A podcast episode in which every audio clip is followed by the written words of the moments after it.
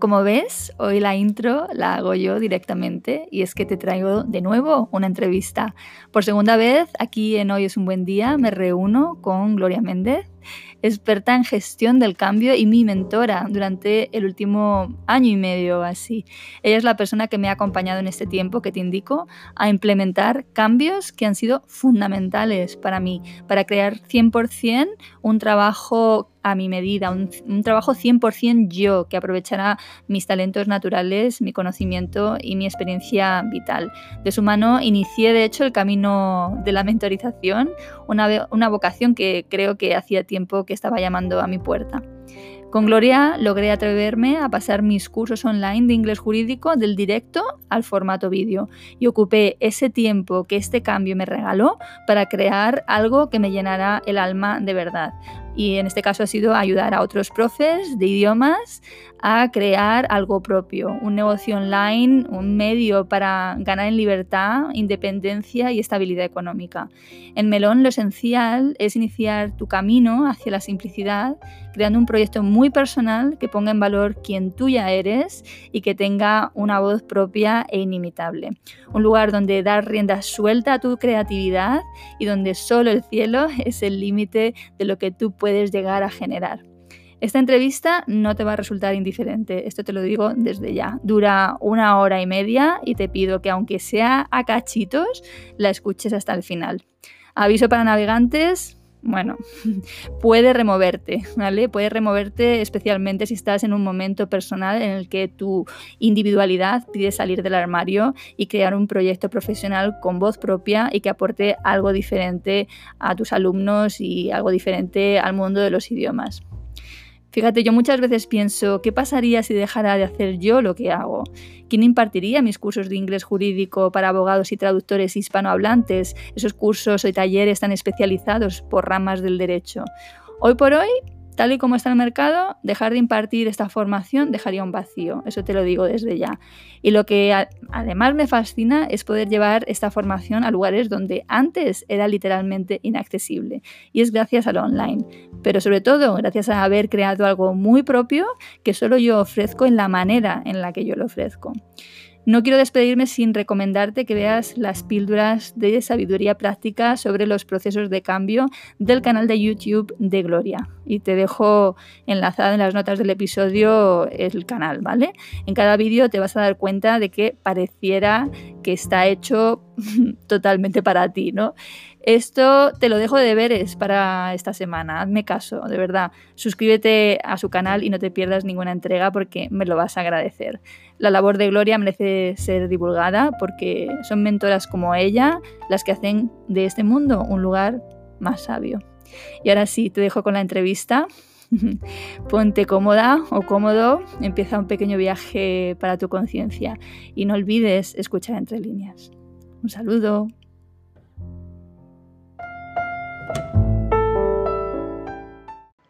Bueno, pues hola Gloria, ¿qué tal estás? Hola Lola, encantada de volver a estar contigo, ¿eh? la verdad que es un gusto. Tendríamos que hacerlo cada semana esto. Bueno, no, me digas más, que, te pongo cita. Porque mira, de verdad, desde que empezó el tema de la pandemia, he tenido tantas ganas de hablar contigo para ver tu visión como experta en gestión del cambio, ¿no? O sea, de, esto que nos ha llegado y nos ha dado ahí en toda la cara.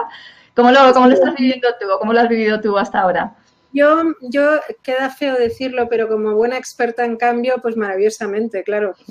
es como, ha sido para mí eh, muy espectacular, eh, porque claro, si lo hubiéramos hablado al principio, te hubiera podido decir cómo lo estaba viviendo, pero ahora te puedo decir cómo lo he vivido, que, bueno, también cómo lo sigo viviendo porque estamos, sabes que en Barcelona todavía estamos ahí en la cola del mundo, ¿no? Y todavía no nos hemos desesperado del todo. Pero, pero ahora que ya te puedo dar la, perspectiva que ya tenía al principio, pero que también tengo al final, me doy cuenta de que para mí ha sido muy emocionante eh, porque ha sido una comprobación práctica de todo lo que yo enseño. O sea, ha sido como, wow, es así, realmente funciona así. Y realmente, si sabes gestionar un cambio, gestionas un cambio y da igual lo que esté pasando fuera. Entonces ahora te lo puedo contar como con más emoción. O sea, hay muchas cosas interesantes que decir, creo yo. La primera es eh, me lo preguntaron muchos alumnos míos cuando, cuando nos cayó la, la, marabunta encima, ¿no? Me decían, Gloria, ¿y esto, el método cómo lo ve, no? A ver, em, esto, esto es un caos, esto es un caos. Eh, ¿Esto qué quiere decir? En, el arte de cambiar la voluntad se distingue eh, las intensidades en las que un cambio se presenta. Los cambios, em, primero los cambios vienen de, una parte de nosotros, ¿vale?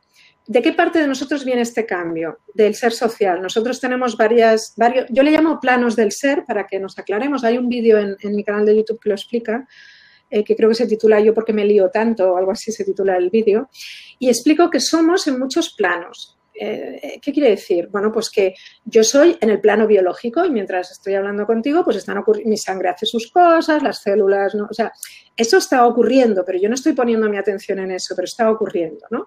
Por lo tanto, mi, mi plano biológico tiene sus necesidades de cambio y se ocupa de ellas, ¿vale? Cada plano tiene sus necesidades de cambio y se ocupa de ellas. Cuando nosotros pensamos en nosotros como un solo individuo, no nos damos cuenta de que lo podríamos subdividir en planos. ¿Por qué es interesante subdividirlo en planos? Porque cada plano gestiona los cambios de manera ligeramente diferente. Bien, entonces, primero estaría el plano biológico, que es el hecho de que todos tenemos una biología y, existimos en el plano biológico. El siguiente plano es el físico, el cuerpo. Todos tenemos un cuerpo y existimos como cuerpos y el cuerpo tiene unas necesidades. Pues quiere dormir, quiere comer, quiere quiere hacer cosas que hacen todos los cuerpos, ¿no?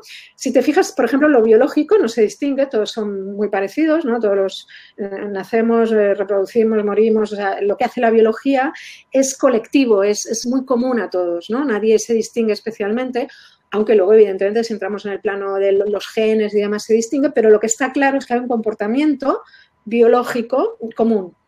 El cuerpo ya se distingue un poco más un cuerpo de otro, pero también a su vez tiene bastantes aspectos comunes, ¿no? Quizás por eso yo he llegado a la conclusión de que esos cambios que, ocurren no necesitan mucho nuestra gestión porque en realidad están como blindados, están como programados. Afortunadamente, yo, yo que he tenido tres hijos no me he tenido que ocupar de hacer sus cuerpos. Me ha ocurrido.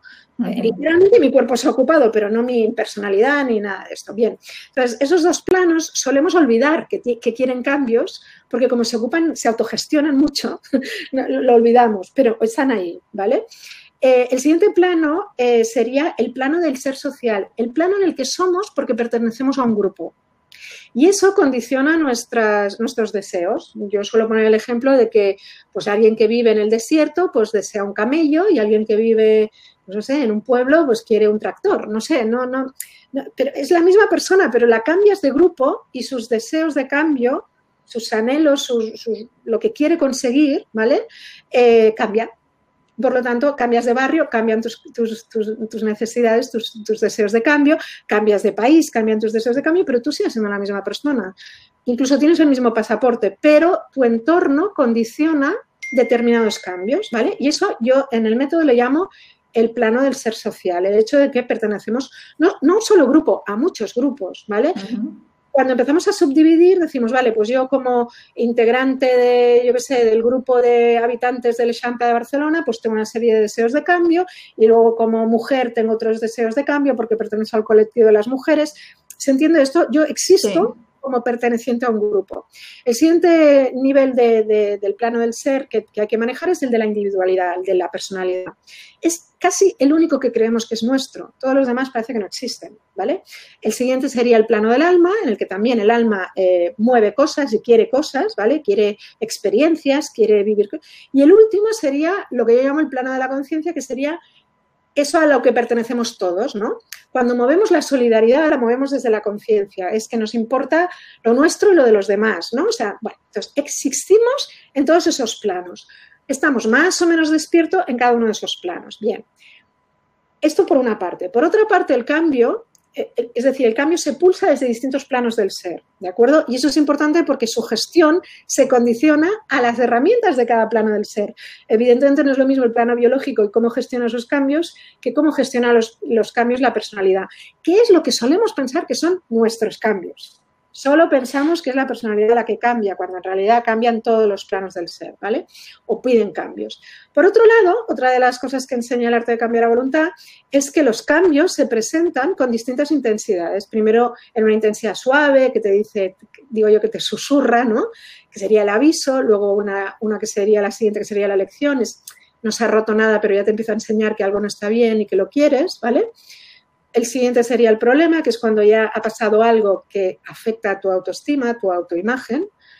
Estas serían las tres intensidades amables. Las tres de abajo sería la enfermedad, que es cuando ya el cambio utiliza tu cuerpo como altavoz y te dice, oye, algo no está bien, y te lo dice a través de tus achaques, no de tus enfermedades terminales, ¿eh? son los achaques, los dolores de cabeza, las erupciones cutáneas, todas esas cosas que el cuerpo nos está, está siendo utilizado por un eh, cambio para decir esto no va bien, aquí tienes que hacer un cambio. Esta ya no es una intensidad amable. Aquí ya el cambio ya empieza a ser doloroso, ¿vale? Es complicado. La siguiente es la crisis. Eh, eh, la crisis es cuando el cambio se aloja en tu identidad. Es cuando ya no sabes quién eres. Y entonces, como no sabes quién eres, inicias un cambio para descubrir quién eres. Ahí hay mucho dolor también.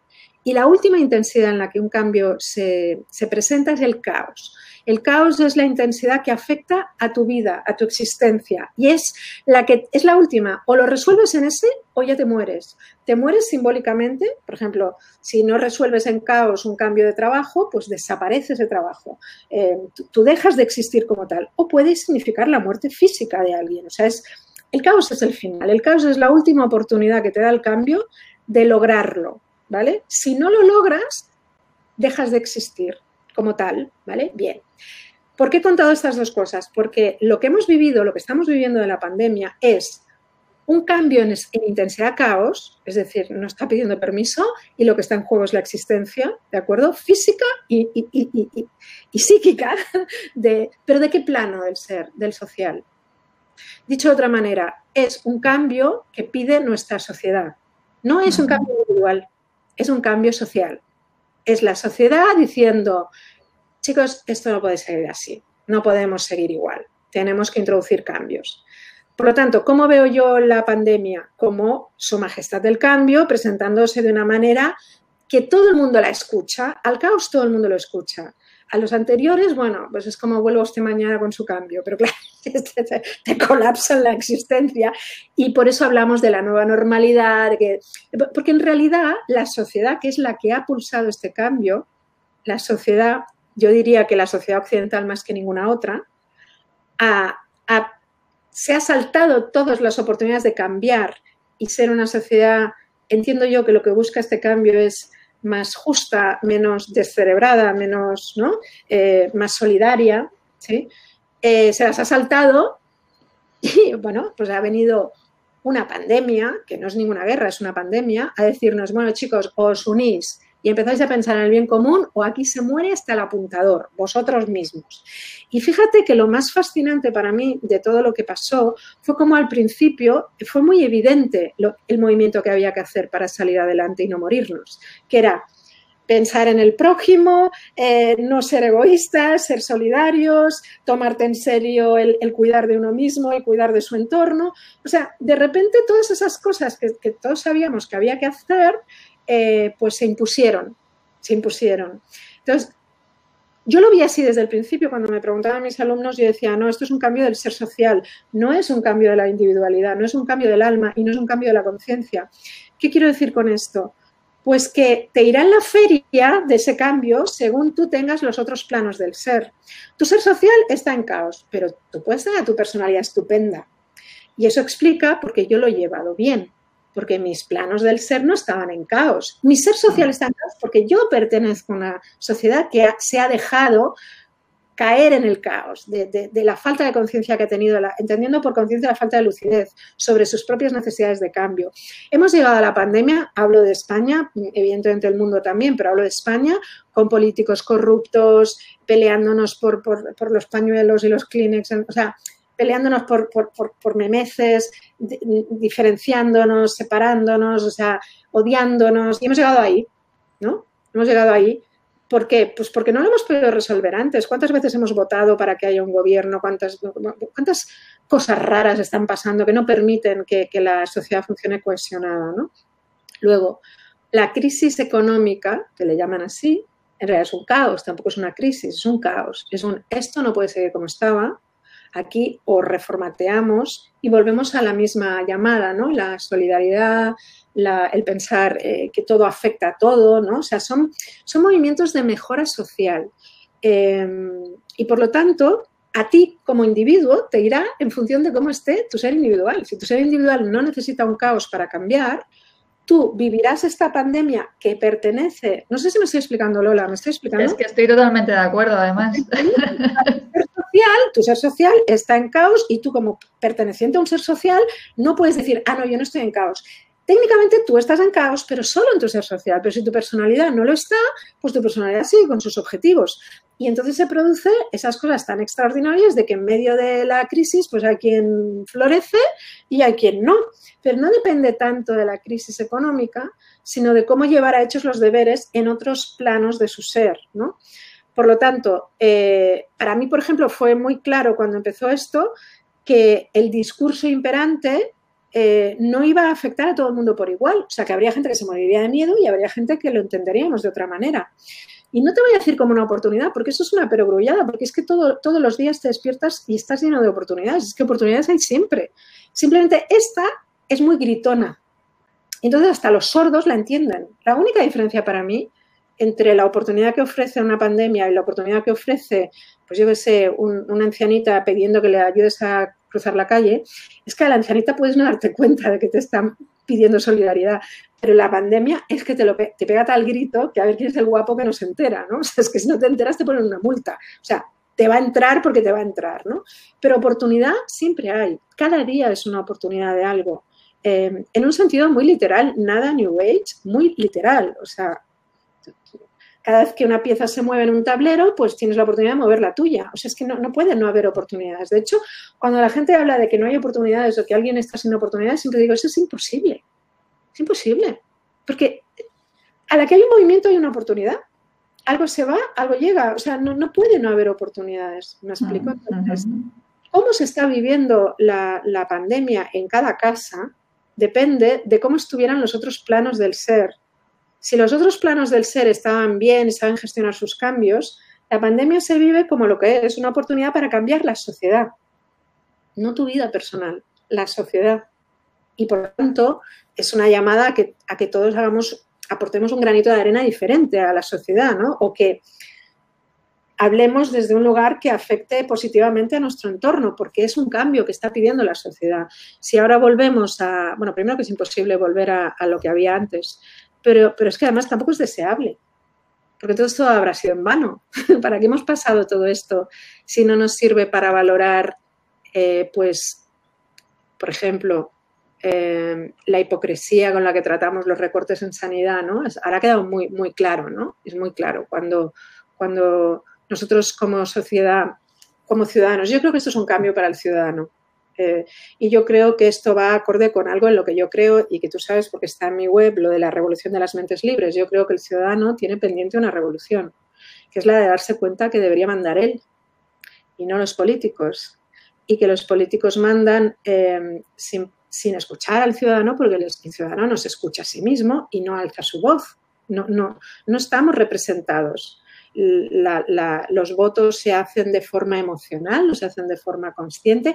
No se les piden responsabilidades a los políticos jamás. O sea, tú votas a un partido eh, y luego hace pactos, contra, vamos, antinatura y, aquí no pasa nada, ¿no? Eh, y hablo de todos los partidos, ¿eh? es decir, sí que tenemos una democracia, pero es una democracia de, mm, que, no, que no tiene raíces, que es más de postureo que, que, otra cosa. Y, oye, más vale eso que una tiranía, estoy totalmente de acuerdo por supuesto, pero al final, si lo piensas, eh, no hay, una, no hay una reunión de responsabilidad con los votantes. Es decir, a ver, dije que iba a hacer esto y lo he hecho. O dije que iba a hacer esto otro y no lo he hecho. No, eso no existe. Entonces, la gente sigue votando pues, por cuestiones emocionales. Y el marketing político se enfoca a las cuestiones emocionales. Sí, sí. Entonces, una cosa tan, tan importante como son los gestores de una sociedad, eso se ve muy claro con Trump, ¿no? Está en manos de la demagogia más gruesa o, más, o sea, más sutil o más grosera. Entonces, yo creo que la pandemia eh, ha venido a sacudir la forma en la que nos constituimos como sociedad, los valores que nos mueven, y ha venido a hacerlo en el ámbito de la sociedad. En las casas la, gente va a seguir viviendo la vida que vivía. Y si ya tenía problemas, los va a seguir teniendo. Y si no los tenía, no los va a tener porque llegue una pandemia. Eso es algo tan claro para alguien que trabaja en la gestión del cambio.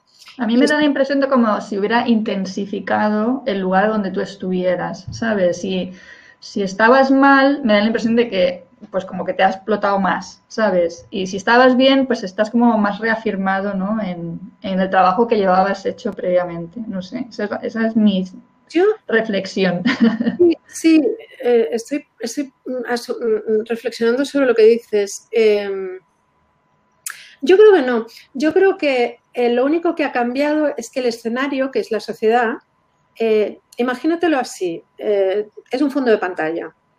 Entonces, si yo, tengo, si estoy bien y el fondo de pantalla se oscurece, pues mi luz se ve más. Pero no es que sea realmente mayor. Es que con, en contraste con el contexto, si yo estaba bien, parece que estoy mejor, pero no hay ninguna razón de peso desde el punto de vista de la gestión del cambio para que un caos en, el plano social ayude a que la personalidad prospere más. No, está igual. Solo que el contraste hace que tú eh, creas que estás mejor de lo que estás. Ya estabas así. Y si estabas mal, ya estabas mal. ¿Me explico? Otra cosa es tu plano social, ¿no? Si, realmente muchos de tus, tus, objetivos eran del plano social, por ejemplo. Voy a poner otro ejemplo que se entienda más claro, porque estas son cosas muy finas, lo que estoy diciendo, pero ayudan a entender el cambio, que es una, es una entidad poderosísima y muy compleja y que hay que tratar de entenderla para poderla, para poderla surfear, porque es que si no te, cae la ola y te, y te tumba, ¿no? Entonces, fíjate qué interesante. Tú puedes, por ejemplo, tener un objetivo, llamémosle un trabajo, desde todos los planos, bueno, desde el biológico no se me ocurre manera, pero digamos que desde el cuerpo, tú puedes tener un trabajo del cuerpo, ¿no? Que el cuerpo quiere ese trabajo, ¿vale? Por lo que sea, que pues yo quiero ser profesor de gimnasia porque mi cuerpo tiene que estar moviéndose todo el día, o quiero un trabajo que no sea sedentario. Sería un trabajo que pide tu cuerpo, ¿vale? Esto ya es un ejemplo raro, pero para que se entienda. Luego hay un trabajo del ser social en el que está mucha gente que lo único que quiere es un sueldo. Todo aquel que lo único que busca es un sueldo, eh, y ahí entran muchos eh, funcionarios, ¿sí? Que dicen, no, yo he estudiado, he hecho oposiciones, a mí me lo ha dicho mucha gente, yo he hecho oposiciones porque quería un sueldo, quería ganar tal por la categoría que tengo y tal. Bueno, pues eso es un trabajo del ser social, ¿vale? Luego están los trabajos que pide la personalidad, que suelen ser más vocacionales. Quiero un trabajo en el que yo pueda desarrollar mi talento, en el que yo pueda, ¿sabes?, em, tener una expresión de mi individualidad, que yo no sea sustituible por otro, ¿vale? Y luego estarían los trabajos que pide el alma, que suelen tener que ver con una misión de vida, con un sentido de tu existencia, que no, es, no sirve cualquier cosa, ¿vale?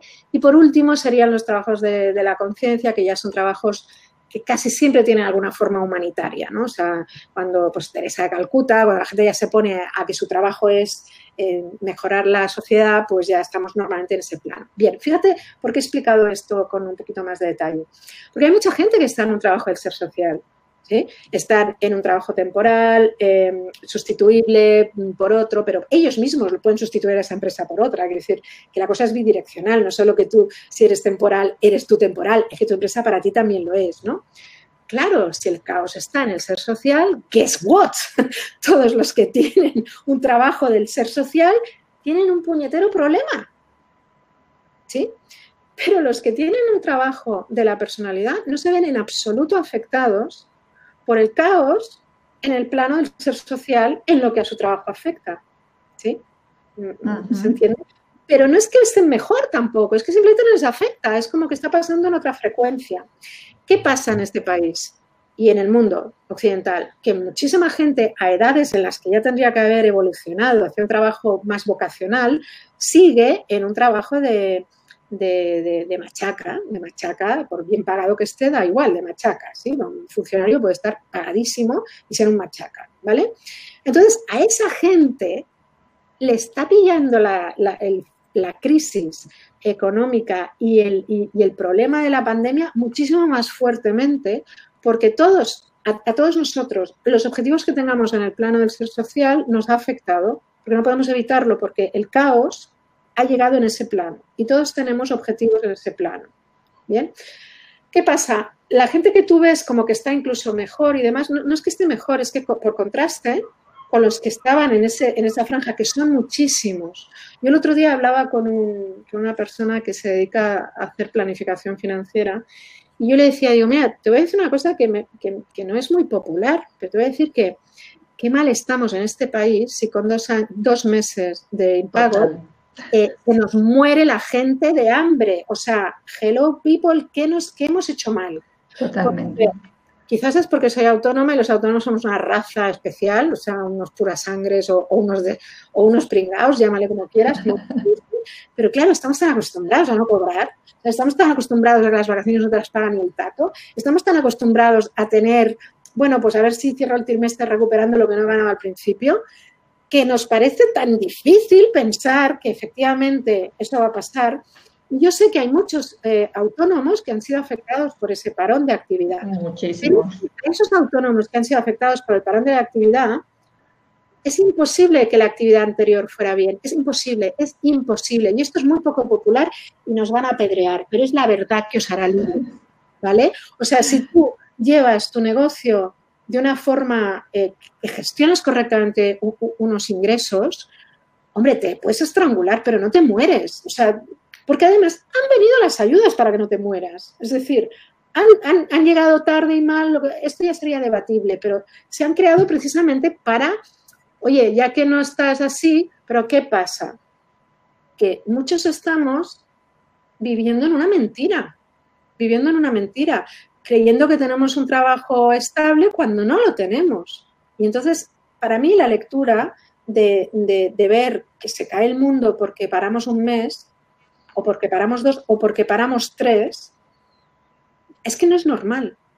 Es que no es normal, porque se han lanzado ICOs, se han, dado ayudas. Eh, vale que los ICOs son un endeudamiento, yo no estoy diciendo que no, pero son medidas lógicas en un sector que, de repente estás siendo ayudado. Es que no deja de ser una ayuda, otra cosa es que haya que devolverlo, pero, pero son unas condiciones ventajosas. No sé si me estoy explicando. Es que... Sí, sí, totalmente. Si es que yo lo he visto a mi alrededor en, compañeros emprendedores que son autónomos y sin embargo en tres meses se, les hunde el negocio. No, digo, no lo entiendo. ¿Qué estabas haciendo? O sea, ¿qué estabas haciendo? ¿Por qué no has ahorrado? ¿Cómo estabas viviendo? Ahí es donde es poco popular decir esto, porque lo populista es decir lo contrario y darle la razón al que se victimiza, pero el caos es un gran auditor. Si te mueres porque llega el caos, es que ya estabas medio muerto. O sea, el caos, fíjate lo que pasó con el virus, ¿no? Era peor y más, bueno, era, digo yo, como si no se hubiera ido, pero entiéndeme, eh, afecta más a las personas que ya tienen una enfermedad subyacente. Pues esto es lo mismo. Si tu negocio ya tenía una enfermedad subyacente llamada vivo por encima de mis posibilidades, eh, te, va, te va a hundir. Claro, esto no es simpático de decir, pero es que la verdad os hará libres. Es que tenemos que entender que, los, que los, el caos solo es una sobredosis de verdad de cómo estabas. Pero, insisto, que haya un caos en tu plano del ser social no implica que lo haya en otros planos. Entonces, si tú tienes la suerte de que tenéis un trabajo vocacional, no te va a afectar. Esto es muy gordo lo que estoy diciendo, pero es verdad. Incluso eh, si tu empresa ha quebrado, eh, te contratarán en otra, te lo garantizo, pero te lo prometo, te lo pongo por escrito. O sea, ¿por qué? Porque no está siendo afectado tu plano. Esto es lo bonito de, separar el cambio en dimensiones, en, planos, porque te das cuenta de con qué precisión, dónde está, dónde está la mancha. Y no tienes que cargarte toda la prenda, te vas a ir con el quitamanchas y la quitas donde está. Y no, le, no lo embadurnas todo. Entonces, todo lo que no esté en el plano del ser social, en cada uno de nosotros, no ha sido afectado por el caos. No, Yo quería plantearte porque resulta que las personas que ven este podcast son profesores de idiomas, ¿vale? Algunos son profesores, bueno, muchos profesores independientes, ¿vale? Eh, pero están en el formato de las particulares, ¿vale? Ya sea particulares presenciales, particulares online, ¿vale? También hay profes que trabajan para academias, eh, y están regular pagados y están también profes, dueños de academias, ¿vale? Que también tienen pues sus dificultades. Entonces tenemos ese espectro, ¿no? Y en general yo me atrevería a decir que muchos de estos profes eh, no viven bien de su trabajo, a pesar de que es un trabajo que obedece a su pasión, es decir, que es algo que, realmente les gusta hacer, pero bueno, están en un formato que, no está bien pensado, diría, ¿no? Eh, que les permita hacerlo de una manera pues, más inteligente y que sea un trabajo más hecho a su medida y no viceversa, ¿no? O sea, está en el formato de las clases muy baratas, de dar mucho volumen de clases, ¿vale? Del intercambio de, por supuesto, de la hora por el precio, ¿no? Y entonces te lo digo porque, claro, yo me imagino a los que están escuchando diciendo, oye, pues si a mí me encanta lo que hago y a mí se me ha afectado, ¿no? Vamos, a distinguir, eh, por, eso es, por eso es algo que, yo quiero eh, hacer como en formato de tertulia, ¿no? En algún momento desde Proyecto Arquímedes lanzaremos las tertulias de este estilo, ¿no?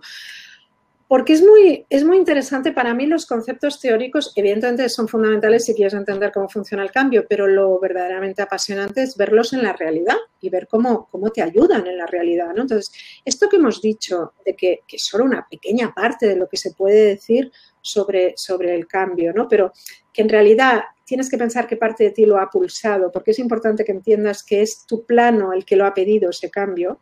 No, no, no viene de fuera, los cambios nunca vienen de fuera, siempre vienen de una parte de nosotros, ¿vale? Entonces, mi, ser social está pidiendo un cambio y la suma de todos los seres sociales de mi propio grupo social ha creado un tsunami llamado pandemia, ¿de acuerdo? Esto eh, no nos vamos a detener en explicar eh, cómo funciona, pido cierta fe en que esto es así, ¿vale? Es decir, no han sido los extraterrestres de no sé qué planta raticulista que caiga la plaga bíblica, no es verdad. Hemos sido nosotros con nuestra voluntad de que hay que cambiar las cosas, los que hemos, digamos, apelado a una situación, ¿vale? Y es una pandemia porque está afectando a la sociedad occidental en general, ¿vale? La sociedad occidental, eh, entendiéndola por la sociedad civilizada, también está China, no, solo Occidente, pero la sociedad mm, que, se junta en ciudades, la sociedad que, bueno, la sociedad que no es primitiva, ¿vale? Que no está en el Amazonas, para que me explique. Bien, entonces, eso eh, yo lo explico para entender luego la aplicación. Entonces, no hay que confundir que un trabajo sea de mi, de mi plano del ser social con el hecho de que me guste o no me guste. A mí me puede encantar mi trabajo. ¿Cómo sé yo que mi trabajo está en el plano de la individualidad? ¿Y cómo sé yo que mi trabajo está en el plano del ser social? Por lo sustituible que sea. O sea, yo puedo pasármelo muy bien dando clases. Por ejemplo, yo cuando era joven, uno de los trabajos del ser social que, que tuve y que tenía encantada porque era estudiante y lo que quería era ganar dinero y me daba un poquito igual, era hacer encuestas. ¿Vale? Pues yo puedo pasármelo está bien haciendo encuestas en la frontera de Francia con España, preguntando a los turistas. Podría ser hasta divertido, pero eso de qué depende de pues, cómo me tome yo la vida, ¿no? Es decir, los profesores, los que nos están escuchando, dicen, yo es que me lo paso bien dando clases ya, bueno, pero tú eres sustituible. Es decir, tus alumnos, ¿es que tienes que ser tú el que des la clase o tú te pones enfermo, viene otro y la clase ocurre igual. Eso es lo que marca si es el ser social o no, ¿de acuerdo? Por lo tanto, primera distinción. Si yo estoy en un sitio que me pagan mal, es porque yo soy totalmente sustituible. Porque uno, incluso si es mi propio negocio, si yo no entiendo que la gente me viene a buscar a mí y que soy yo el que pone el precio, y que además el precio hay que ponerlo con justicia, bueno, esto sería otro tema para otro podcast, ¿vale? El tema de los precios. Pero lo que quiero decir es que no es porque me apasione mi trabajo que no es del ser social. Dejará de ser del ser social cuando yo tenga una huella, que sea yo es importante. Si no es importante que sea yo, pues entonces sigo siendo en un trabajo del ser social, que puede incluso ser muy glamuroso. Antes ponía el ejemplo de funcionarios que tienen una pasta tremenda, pero es el ser social, ¿de acuerdo? Por lo tanto, lo primero que se tienen que preguntar los oyentes es, ¿en este trabajo si yo mañana me ausento y viene otro, ¿se resiente de alguna manera este trabajo? Cuanto más afirmativa sea la respuesta, más estoy en el ámbito de mi personalidad. Cuanto menos, más, más estoy en el ser social. Y ahí entronca con lo que he explicado antes. Si es un trabajo del ser social, eh, Houston tenemos un problema. Sería ahora, ¿dónde estaría la oportunidad?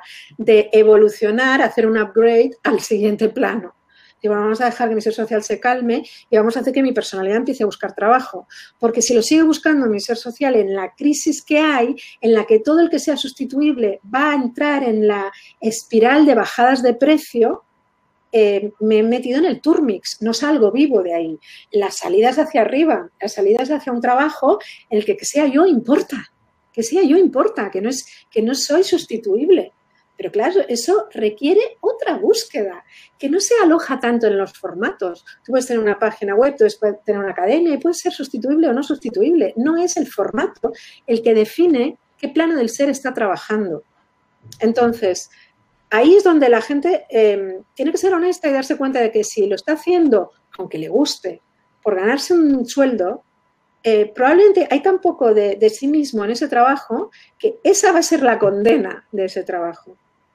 Que siempre los que son sustituibles van a caer antes. En una crisis del ser social, si la crisis fuera de la personalidad, estaríamos hablando de otra cosa. ¿sí? A ti te pueden echar de una empresa porque la personalidad tuya no encaja con, los valores de la empresa y lo que quieren es alguien del ser social. Y te echan. O sea, no es que, no es que tu vocación no tenga sus, retos también, pero hay que distinguir, yo disfruto haciendo algo de es mi vocación o no es mi vocación. Entonces, solo se puede saber que es una vocación porque hay una expresión de quién eres tú de lo que te gusta, de tus valores, de tu... Y la gente tiene que notar tu huella. A mí, el piropo más grande que me hacen mis clientes, o que me hacen mis amigos, o que me hacen mis hijos, o que me hace la gente que me conoce cuando ve algo que yo estoy haciendo, es decir, es que es muy tú. es el mejor piropo. Cuando me dicen es que es muy tú, esto es gloria, es que es muy tú. ¿Vale? Bueno, ya sé que estoy haciendo algo que no, que tú puedes copiar, pero que nunca será muy yo, porque tú no eres muy yo, soy yo muy yo. ¿Sí? Y al final, cuando ya llevas tiempo en algo, pues o te has posicionado desde que eres tú o no estás a salvo, o no estás a salvo. Por eso también en una vocación el destino final es trabajar por tu cuenta, porque va a ser muy complicado que encuentres una empresa de iluminados que quieran tu personalidad ahí eh, todo el rato. Entonces la gente se mete en una empresa de mente abierta, ¿no? Y tarde o temprano se va y monta la suya, ¿no? Podríamos ver la historia de tantos emprendedores, ¿no? Que han salido de, grandes corporaciones y al final se han montado su chiringuito, porque la personalidad pide autonomía. Eh, digamos que los autónomos solo deberían ser gente vocacional. Mm. Tú dices, de hecho, que el futuro es de los autónomos. No, yo creo que el futuro es de los creadores, no, yo difiero. Yo, a ver, el futuro es de los trabajos autónomos porque creo que el futuro es que tú seas quien tienes que ser, ¿vale? Pero si eres un falso autónomo, eh, estamos fatal, estamos fatal, porque no, porque el ser social no quiere autónomos. Y entonces, claro, cuando tú de repente te montas tu bar y te conviertes en autónomo, pero si tú no tienes una vocación y has montado el bar porque te han dicho que es un buen negocio, o has montado una franquicia, o te has adherido a una franquicia porque te han dicho que es un buen negocio, tienes el perfil fiscal equivocado, te vas a morir de estrés, no vas a saber gestionar tu contabilidad de autónomo, que es otra cosa que es interesante, ¿no? Eh, imagino que muchos de, los que nos escuchan, eh, pues serán autónomos y muchos no lo son por, gusto. Yo, yo, soy una autónoma que llevo la bandera del autónomo pegada en la frente. A mí no me asalaries a nadie, por favor, qué horror. A mí no me pongas esos límites. Yo quiero ser mi propio jefe, yo quiero poder ganar mucho o poco, pero en base a mis propios movimientos. Para mí, el, autónomo, en, en, la expresión inglesa de freelance, ¿no? Es el free, es total. Yo no jamás me querría meter en, un, bucle de asalariado, pero reconozco que para el ser social es el formato ideal. O sea, cuando yo quería, eh, cuando yo trabajaba desde el plano de ser social, pues hombre, lo ideal eran las vacaciones pagadas y la, por favor, no me estreses, ¿no? Es que si no, ¿qué sentido tiene? Pero a la que ya estás en la vocación ya deberíamos migrar hacia, hacia el autónomo. Deberíamos, de verdad. Es muy difícil estar... Eh, por eso digo que perdón, que es que tengo esta manía de no acabar las frases.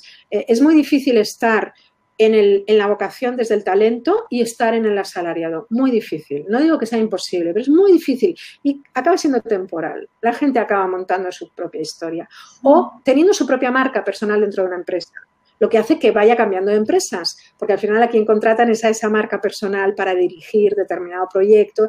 Y en el fondo eso sería más justo que fuera un freelance trabajando como consultor que un directivo o un, ¿no? Porque al final son unas limitaciones muy extrañas, ¿no? Entonces yo creo que, el siglo XXI es el siglo de los creadores es el siglo de los de las vocaciones y es el siglo, bueno, incluso me atrevería a decir de más cosas, ¿no? De las misiones de vida, etcétera. Pero lo que está claro es que no es el siglo, no son buenas noticias para los que trabajan desde el plano del. Eso debería ocurrir cuando eres joven, no debería ocurrir cuando eres adulto. No, eso es algo Está muy bien cuando tú empiezas en tu vida y lo que quieres es un sueldo porque te quieres ir de, de copas o porque quieres hacer... Genial, es fantástico. Pero esos son trabajos para jóvenes pero nadie de una determinada edad debería tener un trabajo que no fuera vocacional. Esto suena muy radical, pero es muy simple en su concepto. ¿eh? Es muy simple. Estoy 100% de acuerdo. La etapa vital corresponde a un desarrollo. Lo que pasa es que nos enquistamos y por eso nuestro ser social pide cambios. Pide cambios. Pues yo diría que todo aquel que se vea gravemente afectado en su forma de dar clases, en, su forma de que él sean pagado y tal, e, es porque no está siendo valorado por quién es, está siendo valorado por lo que hace. Eso es un trabajo del ser social.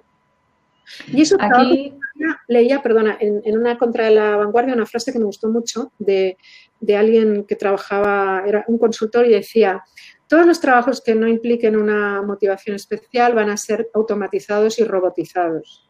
Y es verdad, llegará un momento que es que para que te den el cambio mal ya te lo da una máquina. llegará un momento que para que hagan tal cosa ya lo hará la inteligencia artificial.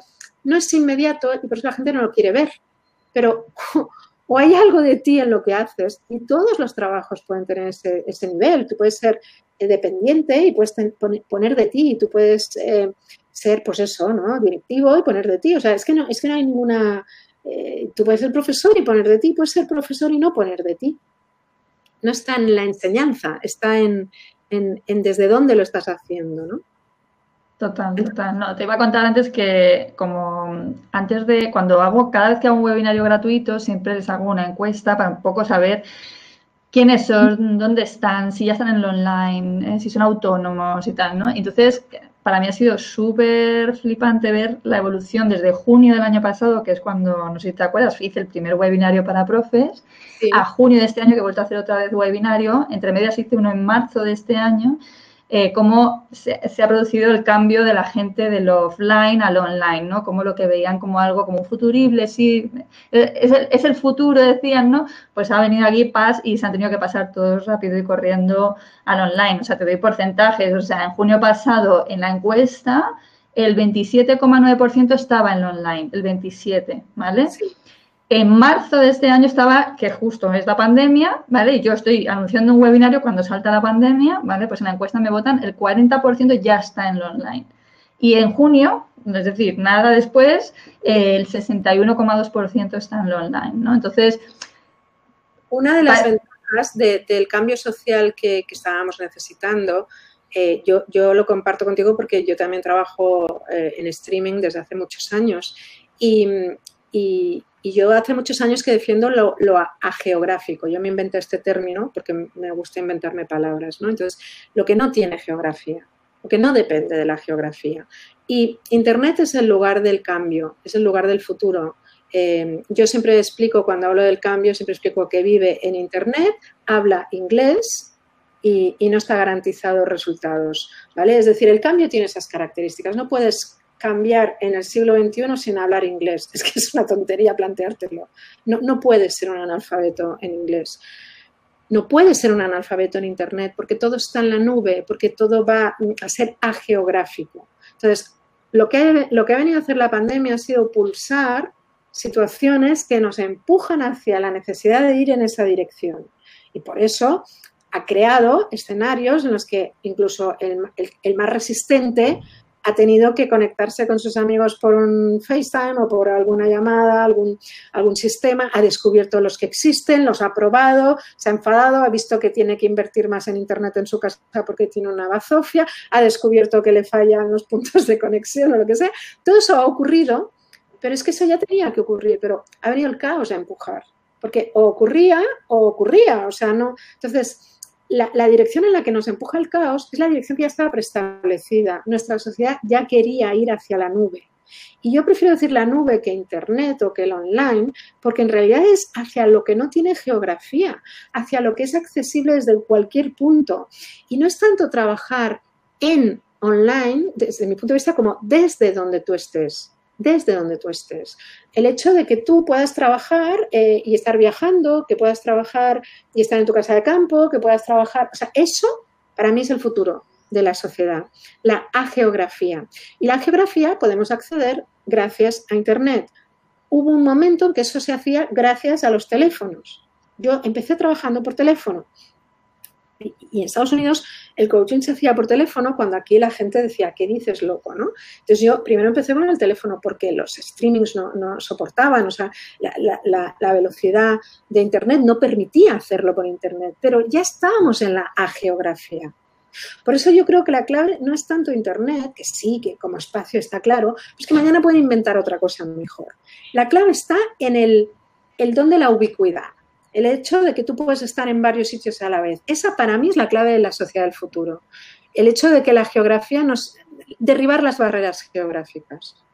Y la pandemia, a través de su caos, no ha hecho más que ilustrar que ese es el camino y que si te resistes te obligaré a ello. Y ha educado a mucha gente. Ha educado a mucha gente que era resistente a eso.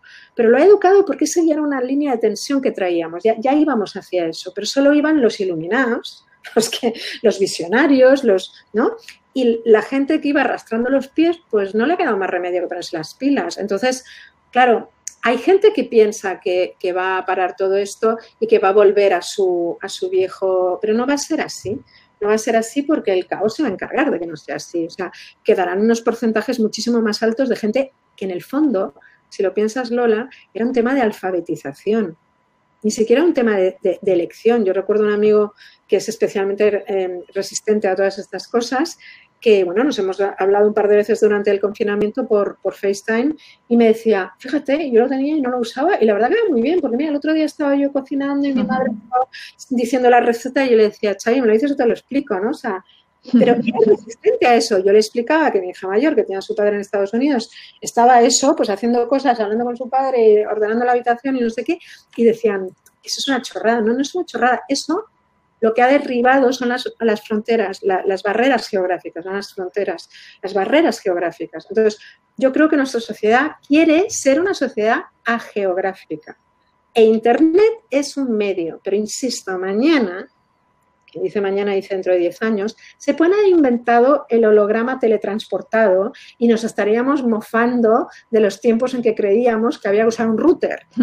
Pero lo que tendrán en común todos esos movimientos es el eliminar las distancias, el, el, juntarnos, el hacer que el mundo sea más pequeño en el buen sentido de la palabra, ¿no? no en el mal sentido, sino que alguien que está porque, insisto, esto empezó con el teléfono, empezó con, la, creación del propio teléfono, ¿no? con el hecho de poder conectar eh, personas en la misma ciudad y luego en ciudades distintas y era como, ¡hala, puedo llamarte y podemos tener un directo! son los directos, los, lo, que está enlatado da igual que esté en internet o que te llegue por correo, es, es el directo, es el directo, el directo sin geografía a lo que vamos. Entonces, Claro, la gente tiene que educarse en el online porque el online es el futuro, pero si, por ejemplo, tú tienes un curso enlatado, tú no estás en el futuro, no es cierto. Estás en un formato.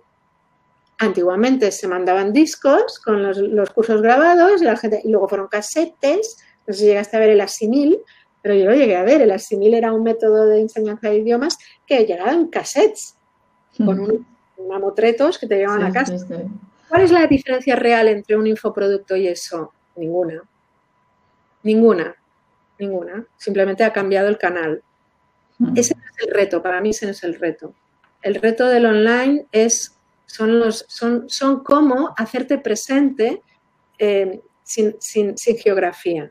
Cómo tú puedes tener un alumno que está en, en Cáceres y otro que está en Italia y otro que está... Esto para mí es sacarle partido al cambio. Lo otro es quedarse corto. No, digo que no sea interesante, pero es quedarse corto. Sí, lo que es, sintomático de, algo más para mí. La mayor parte de los profes ¿no? Em, de idiomas, en mi caso, ¿vale? Pues eh, querían hacerlo, pero no se atrevían, ¿no? Entonces ponían la excusa, digamos, de la dificultad tecnológica para no iniciar un cambio que realmente estaban o eso dicen queriendo hacer, ¿sabes? Entonces, el hecho de que hayan hecho ese salto, que es un mini paso, pero para ellos es un paso muy grande, ¿sabes? Es decir, porque realmente para mí no es todavía lo importante, eh, es sintomático. A mí, ¿sabes? Me da, me da información interesante. estoy de acuerdo. Eh, lo que quiero es abrir un, digamos, un, debate sobre que el reto de verdad no es pasarte al online, sino conseguir actuar en directo como lo harías en una academia en el online. Ese es el reto. Y para mí ese es el reto. Y lo que ha pasado con la pandemia es que la gente se ha tenido que reunir para trabajar en directo. No ha habido una multiplicación de los envíos de vídeos. No ha sido eso. Lo que ha potenciado el confinamiento ha sido los directos en online. La gente ha aprendido a relacionarse a través de eh, las, plataformas de, de videollamada, etcétera. Por eso digo que si somos un poco finos verdadero futuro está ahí, en, cómo unirnos sin, problemas geográficos. Eso, evidentemente, yo, yo soy muy consciente, y, tú, tú, más que, yo, pero, pero yo soy muy consciente de eso también, de que los emprendedores digitales tienen una necesidad de, de ingresos recurrentes y que eso se logra a través de infoproductos. Y yo no estoy tirándole piedras a ese tejado, estoy diciendo que esa no es la revolución. Eso está muy bien, pero eso tiene que ser una parte, pero donde tú realmente vas a exponer tu personalidad va a ser en lo otro. Por eso digo, eso no deja de ser los suelen ser la gama baja, suelen ser los precios, suelen ser el ser social. Dentro de ese trasladarte al, online, ¿no? Que estoy contigo y además yo lo celebro, es una de las cosas eh, que realmente creo que nos han ayudado mucho a abrir la mente en este confinamiento, que, la gente se ha visto obligada a, buscar nuevas maneras, a, comprar online cuando no lo hacían, o sea, bueno, a, espabilarse, ¿no? Y creo que eso ha sido un buen ejercicio gimnástico de estiramiento, de, por favor, sal ya de tu estupidez eh, atávica y, y, comprueba, ¿no? Vale, pero eso tendrá otra vez una contracción. Ha sido un estiramiento y volverá un poco a su sitio la goma. Entonces, ¿qué queda de esto? Darte cuenta de que el reto para mí, ¿eh? de, tus oyentes, no es crear infoproductos. Eso es un buen calentamiento, es fenomenal. Pero insisto, es el directo, es como ellos son eh, insustituibles. Y, si no eres insustituible, no, no estás en tu vocación, no puedes estarlo. Eh, tú me dirás, bueno, pero si mi, vocación es crear contenidos, vale, pues entonces crearás una biblioteca de contenidos y no digo que no pueda ocurrir, pero aún así estarás de alguna manera con un cierto ritmo que, tendrá un, cierto pulso del directo, porque es que si no, difícilmente tu vocación te va a llevar a eso. Y al final acabará siendo sustituible. Fíjate lo que pasó con los infoproductos, tú que tienes ya conocimiento del asunto. Empezaron siendo eh, productos que hacían cuatro gurús Ahora hay plataformas enteras dedicadas a ellos. ¿Y qué ha pasado con los precios? Han caído, han caído. ¿Qué, ¿A qué obliga la, caída de esos precios en las plataformas de, distribución bastante masiva de esos, de esos infoproductos? A que un gurú tampoco pueda subirse mucho a la parra con sus precios, salvo que ofrezca algo que tenga una forma de directo. Porque si no, nadie va a ir a buscar eso. ¿no? Es decir, no sé si me estoy explicando porque Sí, sí, sí, sí, yo te entiendo. Lo que pasa es que el sector en el que yo estoy está agobiada de directo. Tiene tanto directo que no tiene vida, ¿sabes? Entonces, el, para mí, para mí el reto, el reto que yo me planteo es vamos a intentar mejorar la calidad de vida, ¿sabes? O sea, y me da igual el formato en el que lo hagas. Aceptando el mismo reto, diría que eso es un error de lectura del cambio. No es el directo lo que les agota, es la incapacidad de multiplicar los ingresos en el directo lo que les agota. Eh, no es el directo, no es el directo. Es el, eh, bueno, porque si es el directo, entonces es que no están en una vocación, o sea que también estaría muy bien. Volvemos al punto de origen. Si a mí el directo, yo siempre lo digo, a mí mis clientes, yo puedo estar cansadísima, puedo estar incluso en medio de un problemón. Yo salgo de una sesión renovada. Mm. No, por eso sé que es que no estoy con un cliente de verdad. algo, algo ha pasado, ¿vale? Y por lo tanto, no suele pasar. ¿Por qué? Porque es imposible, o sea, si yo estoy en algo que me, que me llena, en el que yo ¿Cómo te cansas de ser quien eres? No te cansas de ser quien eres, te cansas de no ser quien eres, te cansas de fingir, de mirar el reloj, de decir, Dios mío, pues acabe esto ya, ¿no? Vale. Por lo tanto, el directo es la forma más pura de vocación que existe. Es la más pura. No, hay nada superior a eso. Claro, eh, yo qué sé, si tú eres Anthony Robbins y haces un directo en un hotel lazo de Cancún y cada persona paga 5.000 euros por estar ahí escuchándote, no vas a decir que el directo es un problema, ¿verdad?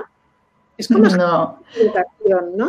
Eh, pero, el problema no es el directo, es que lo hace en cuanto, eh, bueno, está muy inteligentemente diseñado. El problema es mm, el... Lo que quiero decirle a, tus seguidores es que está bien que empecemos por lo básico, ¿no? Que es crear maneras de que, de que, haya algo que trabaje por mí, o sea, hacer, yo le llamo pues cine en lugar de teatro, ¿no? Tú haces una producción y luego esa producción genera derechos de autor. Y eso es muy inteligente y está muy bien, pero eso eso esto siempre ha estado inventado. Yo acabo de cobrar los royalties de la traducción de Mujercitas, que tú sabes que, no, pues acabo de flipar de lo que he cobrado este año de royalties. He flipado. Digo, hostia, qué fuerte, ¿no? Ojalá tuviera tres libros más así y ya, oye, me dedico a ir a la playa, ¿no? O sea, ¿por qué? Porque los derechos de, de autor, de algo, está muy bien que los tengas. Entonces tú creas un programa que está bien hecho, que funciona, y entonces tú en realidad lo que estás cobrando son derechos de autor, sobre, son, son royalties sobre eso, y es un, es, un ingreso recurrente, pero es por tu creación. Tú no puedes cobrar derechos de autor sobre la creación de otro. Esto es un problema que ya sabes que yo tengo con este tema. Pero si tú eres un creador y tú sabes crear algo en lo que que, puedes llamar tu obra, o que, que, volvemos a lo mismo, que tu forma de dar la clase es diferente a la de otro y por lo tanto voy a querer la tuya y no la del otro, pues entonces tú puedes es una manera, la obra es una manera de tener una vocación convertida en un, ingreso recurrente y está muy bien. Lo que yo quiero decir es que la calidad de esa obra difícilmente, y, lo digo con muchos años de experiencia detrás, no lo digo fácilmente porque me apetezca soltar una bomba, la calidad de esa obra va a depender de la calidad de tus directos. Si no hay directos, esa obra va a acabar no siendo muy tuya, va a acabar siendo un refrito. Por eso la importancia de los directos, a veces no, le llamo directos para que nos entendamos, tu interacción con tu público, ese, ese, pulso, ¿no? Los cantantes son los conciertos. Es que si eliminamos eso, si eliminamos eso, si en lugar de pensar, hostia, pues, eh, pues yo un concierto lo voy a hacer en el Pau San Jordi y así que pagan entrada muchos y yo gano mucho dinero, ¿vale? Porque con los discos a lo mejor gano menos, ¿vale? Pero la calidad de los discos está vinculada a la calidad de los directos, porque es ahí donde la vocación se, se, nutre. Entonces, volviendo al ejemplo de los profesores, si yo no doy clases en directo, a lo mejor esas clases en directo eh, no pueden permitirme, no debo dar tantas. Tú sabes que yo he limitado mi agenda de clientes, que son mis directos en estos momentos, hasta que yo me invente las tertulias, pues los directos son los clientes, ¿no? Yo la he limitado a martes y jueves, porque yo quiero tener tres días en los que yo estoy creando otras cosas, ¿vale? La he limitado, pero no la podría eliminar, porque yo sé que los clientes, que son mis directos, son los que realmente nutren la calidad de mis contenidos enlatados. Sin ellos eso no tendría gracia, ¿vale? Por lo tanto, a lo mejor como profesor te tienes que plantear que tienes que acotar el número de directos, el número de horas que tú das en directo, a lo mejor subir esos precios como algo excepcional, como algo, bueno, que, haya, pues no sé, algún tipo de filtro para que sean de tortas por entrar, ¿vale? Pero que si los eliminas totalmente y crees que solo creando, eh, vamos a llamarle infoproductos, tú vas a conseguir diferenciarte, something is wrong it's not gonna happen. Porque tu, verdadera expresión ocurre esto es un tema de gestión del talento, esto no es un tema de gestión del cambio, es un tema de gestión del talento. Es en el contacto con el interlocutor de tu talento, donde tu talento se hace gimnasia. Entonces, si eliminas ese contacto, eh, eliminas la, la, calidad. Entonces, a lo mejor es pensar, vale, esas horas que yo trabajo en directo con mis alumnos no son las que tienen que sostener mis ingresos, pero si yo no pienso que si yo pienso en esas horas como algo que hace que la calidad de lo otro suba y por lo tanto tenga mayor eh, retorno, mayor venta, mayor lo que sea, si yo lo veo así, a lo mejor ya no me canso tanto haciendo esto, porque entiendo que lo que estoy haciendo es ponerme en forma. Y yo creo que eso es importante si, si alguien quiere tener unos productos que salgan de lo sustituible. Es, es, es, esa parte a la que me refiero. Entonces, por eso digo que el reto para mí en tu sector no está tanto en el crear eh, muchos infoproductos, sino el garantizar que esos infoproductos se van a recomendar, esos infoproductos van a, van a volar solos, van a, tener, eh, van a tener éxito. Y para eso es importante que haya una creación real detrás. A ver, que yo, yo defiendo, yo no sé cómo hemos llegado a esta conversación porque parece como si yo estuviera defendiendo los infoproductos cuando entiendo que son una fórmula, y hablo de ella, una fórmula inteligente de ganar espacios porque eh, lo que te digo, el mucho de mi, del profesorado de idiomas cobra 10 euros la hora, 10, 15 euros la hora y por eso está atosigado de clases, no tiene tiempo para prepararse sus clases y por lo tanto no disfruta de su labor docente como, como les gustaría, ¿sabes? Entonces, yo siempre digo buscar una fórmula inteligente, pero en base siempre a que sea lo que a ti te encanta hacer, que explote tu talento, que te permita ser creativo. Yo ayer comentaba con mis, con, en la sesión de, mentoring con mis, con las personas que están dentro del programa de Melón, digo, a mí ahora mismo lo grabado me permite pasármelo teta creando lo gratis. o sea, en lo gratis es donde yo me lo paso pipa. Y eh, hago un webinar y disfruto muchísimo. Eh, y por supuesto en melón lo que hemos llegado, a lo que hemos llegado es, eh, hemos llegado por esto, yo te explico. Hemos llegado porque hemos empezado a hablar del online, de que la gente no, no sabía, no se metía en el online y que los porcentajes han subido. Yo te he dicho que la clave no está en que sea online, sino que sea sin geografía. De ahí hemos saltado a que lo no geográfico tiene que ser un directo, porque si no es un directo no, no hay geografía ya de por sí, ¿vale? Entonces, poco a poco hemos llegado a ese punto. La reflexión que yo quiero aportar, porque no es la habitual, es, es como siempre un punto de vista muy mío, eh, pero que viene de mi conocimiento de la gestión del cambio, es que si alguien da muchas horas a, 10 euros, el problema que tiene es que no está trabajando desde su vocación. Ese es el problema que debe resolver, no tanto si es online o no online.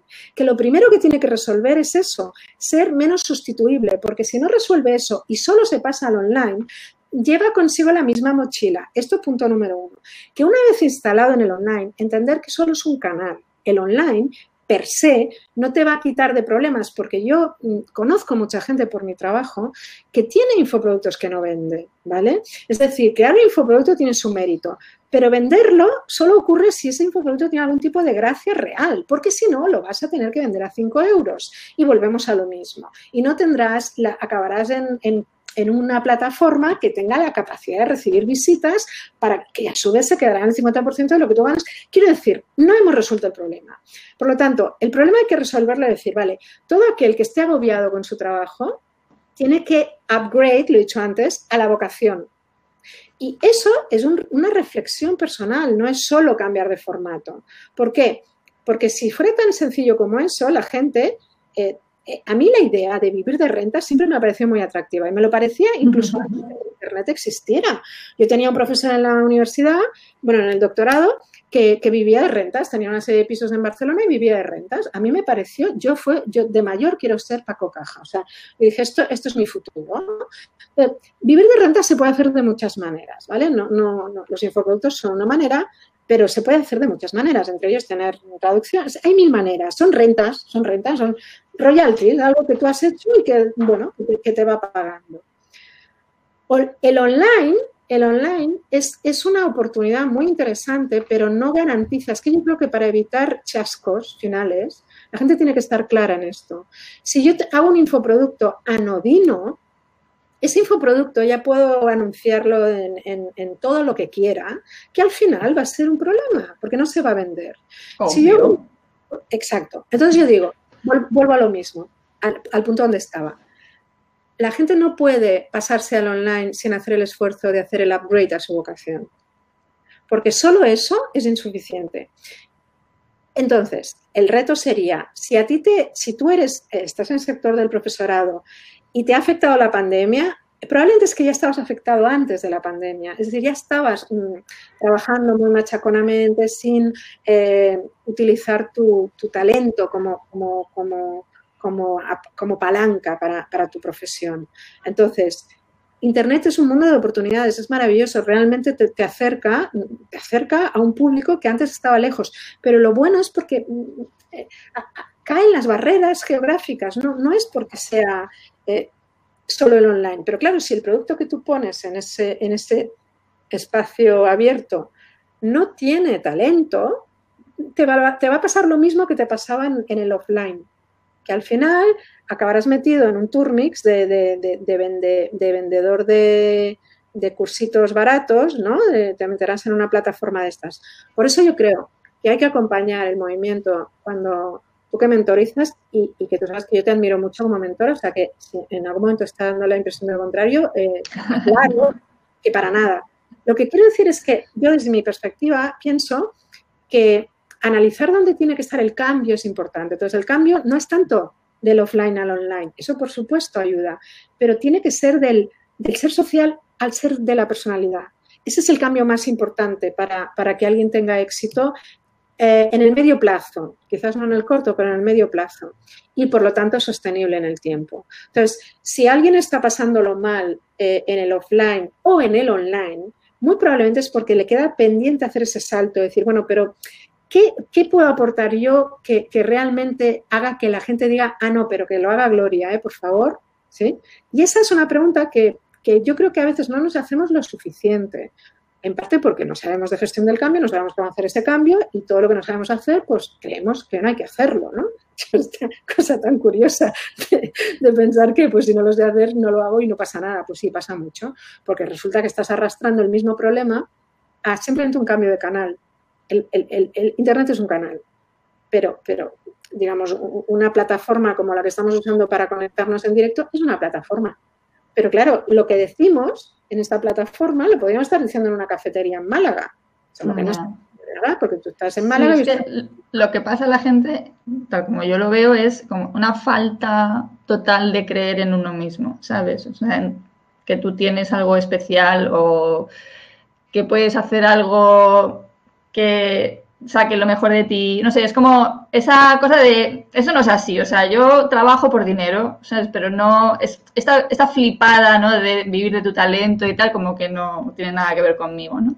Sí, estoy de acuerdo, pero fíjate que por eso he empezado, bueno, no sé, he empezado así porque he empezado así, pero quiero decir, cuando he explicado la diferencia entre el trabajo del ser social que quiere dinero y el trabajo de la personalidad que quiere expresar quién es, es porque la gente que todavía no ha llegado a la necesidad de expresar quién es, va a ser los que digan que eso es una flipada. Luego están los que saben que tienen esa necesidad, pero les duele, tienen heridas, no, saben cómo hacerlo. A esos es a los que se puede ayudar. A los que no entienden el concepto talento, te tienes que esperar tres vueltas a que maduren y ya vendrán y les podrás ayudar. Entonces, el, el ámbito de ayuda para mí está en el que la persona entienda que si teniendo esa pulsión y reconociendo que no lo hace porque no sabe cómo hacerlo, porque tiene miedo de no lograrlo, porque tiene miedo de que no le interese a nadie, porque tiene miedo de no, de no tener alas, de no saber volar porque no tiene alas, todos esos miedos, ahí es donde se puede mentorizar, ahí es donde se puede ayudar. Pero si yo simplemente pretendo que un trabajo del ser social me lleve a la gloria excelsa, es que lo he entendido mal, porque no va a ocurrir porque el ser social no tiene esa capacidad. El ser social te convierte en alguien sustituible. Tú puedes ser un, director de alto rango, pero si al final cambia el partido político, pues te van a cambiar, porque es que en el fondo no está, no está tu huella, no está tu marca personal en eso. ¿De acuerdo? Entonces, el paso es las personas que todavía no tienen despierta, yo explico que los, que los planos del ser se activan por edades, ¿vale? Pero las edades yo le llamo franjas biográficas, porque no son cronológicas, es con lo que has vivido.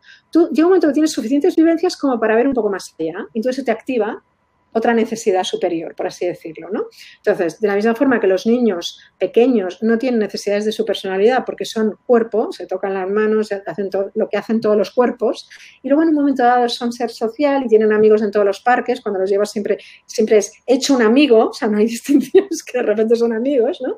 Y por último llega la personalidad y luego puede llegar al alma, que hay gente que se muere sin llegar. Bueno, ¿qué quiero decir con esto? Que si tú le estás hablando a, alguien que está feliz en el ser social, pues entonces lo que tienes que eh, eh, enseñarle es a moverse dentro de ese plano. Pero lo que yo creo que tú tienes en tu, en tu, en tu esfera de influencia son personas que quisieran poder eh, vivir de su talento, pero que lo han intentado, ah, han fracasado o a lo mejor han visto a otro fracasar antes y, tienen miedo de que les pase lo mismo.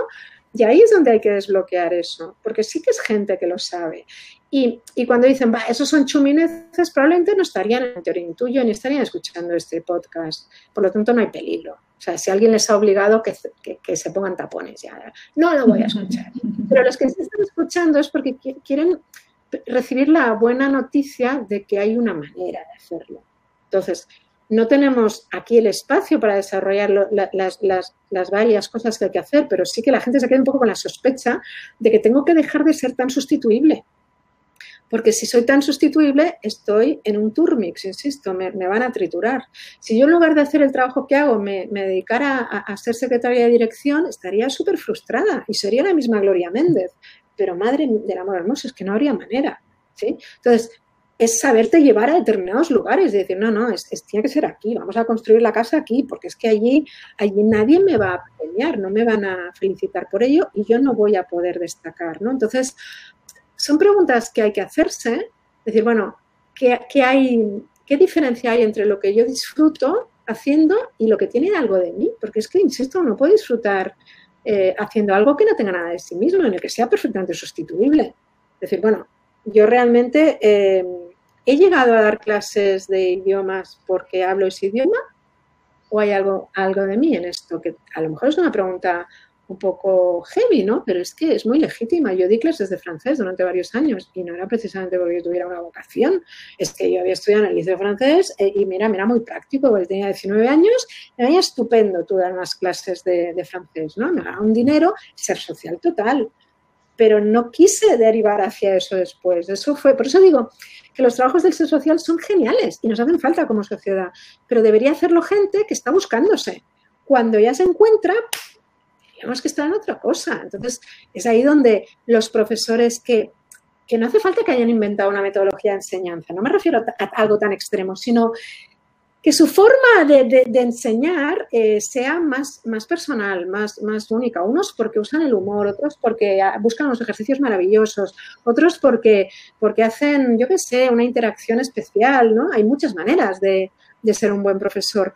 Y otra cosa, es buscar tu público, porque tú no le puedes gustar a todo el mundo. A lo mejor estás, no te estás acotando lo suficiente para que aquellos que, ¿no? que buscan precisamente eso eh, encuentren, ¿no? Que esa puede ser otra manera de salir, de hacer ese salto de lo, de lo sustituible a lo, a, lo que realmente eh, tiene que ver con quién eres tú y estás expresando.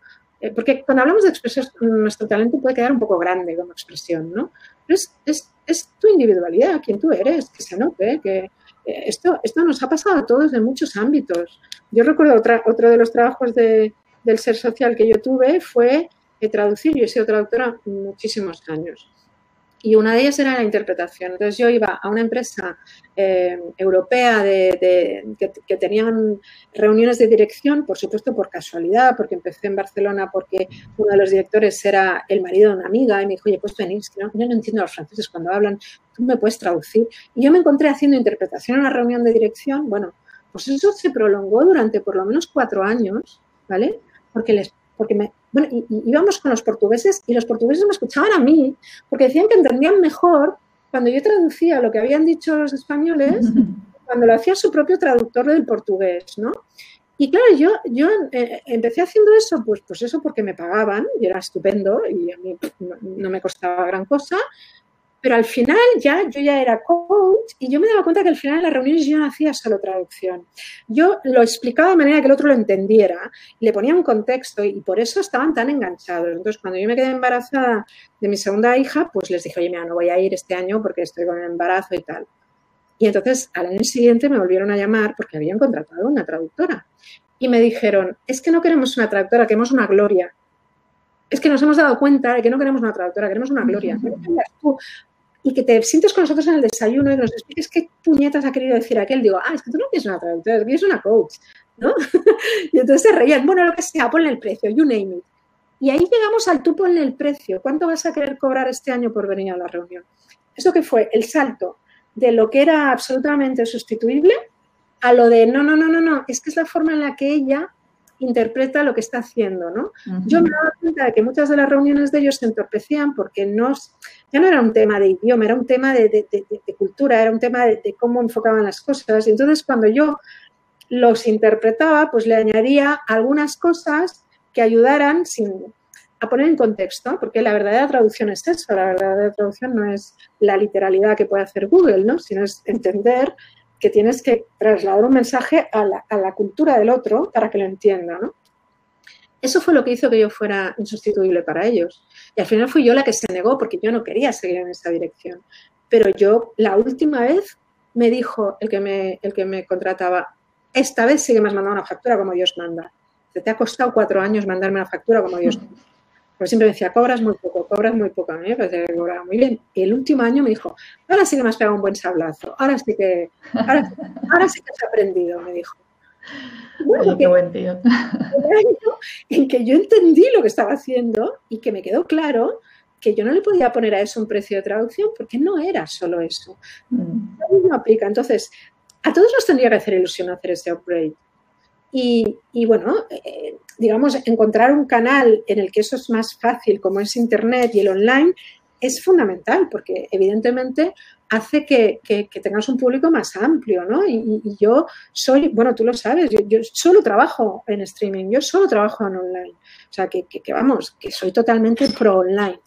Pero aun siendo pro online, aun siendo pro online, me doy cuenta de que hay unas cosas básicas antes que si no están hechas, la simple traslación al online eh, acaba fracasando, ¿no? quizás no inmediatamente, pero digamos que son plantas que no tienen raíces. Por eso creo que es un buen acompañamiento que todos los profesores que consideran que cobran poco se den cuenta de que tienen que hacer un upgrade a un tipo de servicio o de producto o de clase o de infoproducto, como lo quieran llamar, en el que ya no sea un problema eso, en el que verdaderamente eh, hayan encontrado, yo le llamo encontrar tu voz, encontrar tu voz.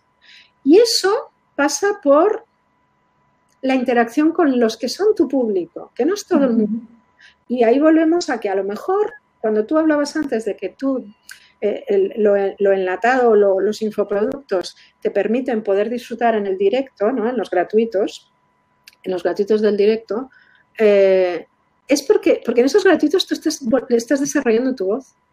Y esa voz acabará creando enlatados nuevos, que es a lo que iba yo antes con lo de que hay cosas que no se pueden impedir, o sea, que no se deben eliminar por completo, porque entonces pierdes la conexión con tu público y pierdes la conexión con la razón por la que haces las cosas, que tú sabes, porque me conoces bien en eso, que yo creo que las cosas tienen que ser verdad, tienen que ser verdad, tiene que no puede ser un postureo, porque el postureo no se sostiene en el tiempo. Entonces, ostras, si yo quiero eh, enseñar idiomas y quiero vivir bien de eso y quiero hacerlo desde mi, desde mi personalidad, es decir, desde mis dones, desde mi talento, vale, pues eso, eso tendrá, tendrá que tomar una forma, pero tiene que ser verdad.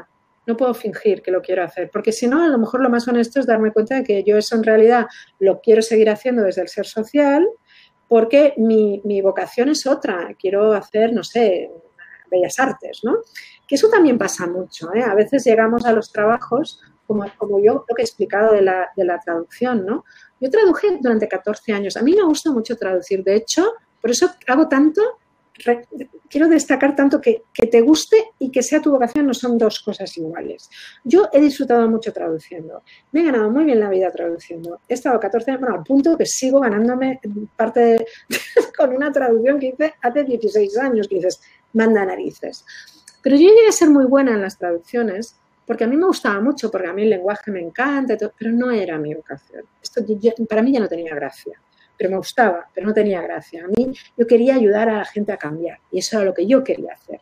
Y eso tuve que hacer una transición. Si yo hubiera seguido apostando por la traducción, me hubiera acabado amargando porque no tendría verdad, porque para mí era otra cosa lo importante. ¿sí? Entonces, habrá gente que lleva toda la vida dando clases que ya esté en ese punto y que tenga que montar algo online para simplemente tener pues unos ingresos, pero entonces tendrá que montarlo desde el ser social, porque ese es el, ser social es el que le llevará a que eso funcione lo suficiente y lo otro, los picos de ingresos futuros vendrán de la vocación. Y eso es muy legítimo. Yo, yo tardé tres años en dejar las traducciones porque lo hacía muy bien, porque disfrutaba haciéndolo, pero no era mi verdad, no era lo que yo quería seguir haciendo eternamente. ¿sí? Entonces, mm, y yo llegué pues por eso, porque yo vengo de una educación bilingüe, porque yo vengo de... porque, porque, porque era, era el lugar natural para que yo pudiera... Eh, yo, yo, no, yo, yo no, no, fue una vocación lo que me llevó a ser traductora, fueron, pues eso, las características que yo tenía, el dominio, la capacidad de, de, ser un buen escritor en español, que eso es muy importante si vas a traducir libros, mucho más de lo que la gente cree en términos de traducción, ¿no? Entonces, quizás no sean necesariamente preguntas fáciles, pero merece la pena irselas haciendo, porque cuando te las haces, te enfocas más, te enfocas más, decir, vale, yo voy a pasar al online y eso es fundamental, es que sin si no ya ni hablamos, o sea, pásate al online, esto está claro. Pero dentro del online hay el directo y el enlatado, y son dos entidades diferentes.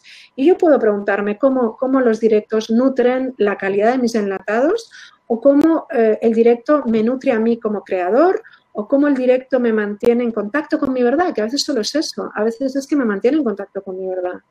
Yo estoy en este podcast de mil amores porque me mantiene en contacto con mi verdad. No hay nada objetivo que yo vaya a sacar de esto o que yo espere sacar de esto. Es simplemente que yo disfruto hablando de la gestión del cambio. Y si no fuera verdad, no, nos eternizaríamos con esto. O sea, oye, Lola, ya cuánto llevamos, vamos a dejarlo, etcétera.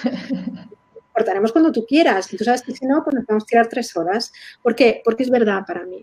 Entonces, hombre, las cosas que alimentan tu verdad a lo mejor no son directamente las fuentes de ingresos, pero son importantes para que lo otro que son fuentes de ingresos tenga entidad, ¿no? Y una última mm. cosa que va en relación a esto. Mira, ahora con la crisis, yo como sabes que soy escritora, pues pertenezco a, CEDRO, que es una entidad de derechos de, o sea, de gestión de derechos de reproducción de obras, ¿no? Y entonces están haciendo varios eh, seminarios aprovechando el confinamiento, ¿no? Y han activado varias ayudas. Y el otro día recibí un email que a mí me llamó mucho la atención, porque aunque yo estoy en CEDRO, Claro, mi, fuente de ingresos no son ni los libros ni, las traducciones ahora mismo, pero sigo en Cedro porque soy autora. Entonces, era un email que activaba unas ayudas especiales para ah, escritores.